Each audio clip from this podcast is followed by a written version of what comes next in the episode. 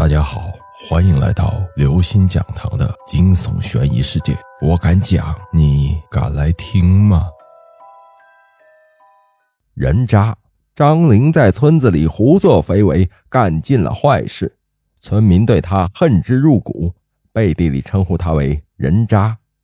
一天，张玲不小心掉进河里淹死了，鬼差押着他来到地府。一路上，张玲惴惴不安。他自认为自己作恶多端，到了阴间，唯一的下场就是下地狱。张玲被带到阎王面前，阎王愤怒地宣读了他的罪状。就在张玲自以为难逃一劫时，阎王慢悠悠地开口说道：“你罪恶滔天，我罚你去修补河堤，你可愿意？”张玲一愣，简直不敢相信自己的耳朵。自己犯了这么多的恶行，竟然只有这么一丁点惩罚。他连忙欣喜地回答：“哎，我愿意，我愿意。”鬼差将张玲带到关押恶鬼的地方，这里已经有百十来号的鬼排起了长龙，他们都是一会儿要去修河堤的。很快，鬼差挑满了人数，押着这支队伍浩浩荡荡地向工地进发。路上，张玲看到同行的恶鬼一个个愁眉苦脸，就好奇地问：“你们怎么都一副死了爹娘的模样？这修河堤又不是什么要命的活。”一个鬼瞅瞅他，欲言又止，最后轻叹一声，把头转了过去。张玲跟着队伍走了半个小时，终于来到河堤前。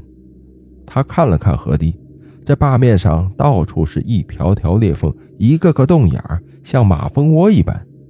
张玲四处张望，奇怪的是，工地上除了一台搅拌机，只有寥寥几把铁锹和抹泥刀。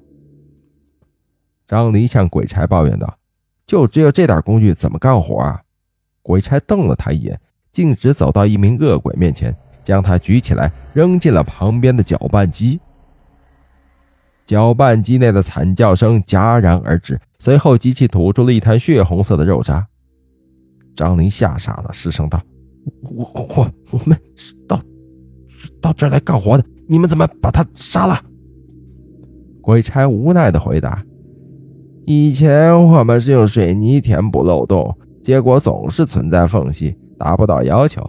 专家说了，必须要用更渣的材料才管用。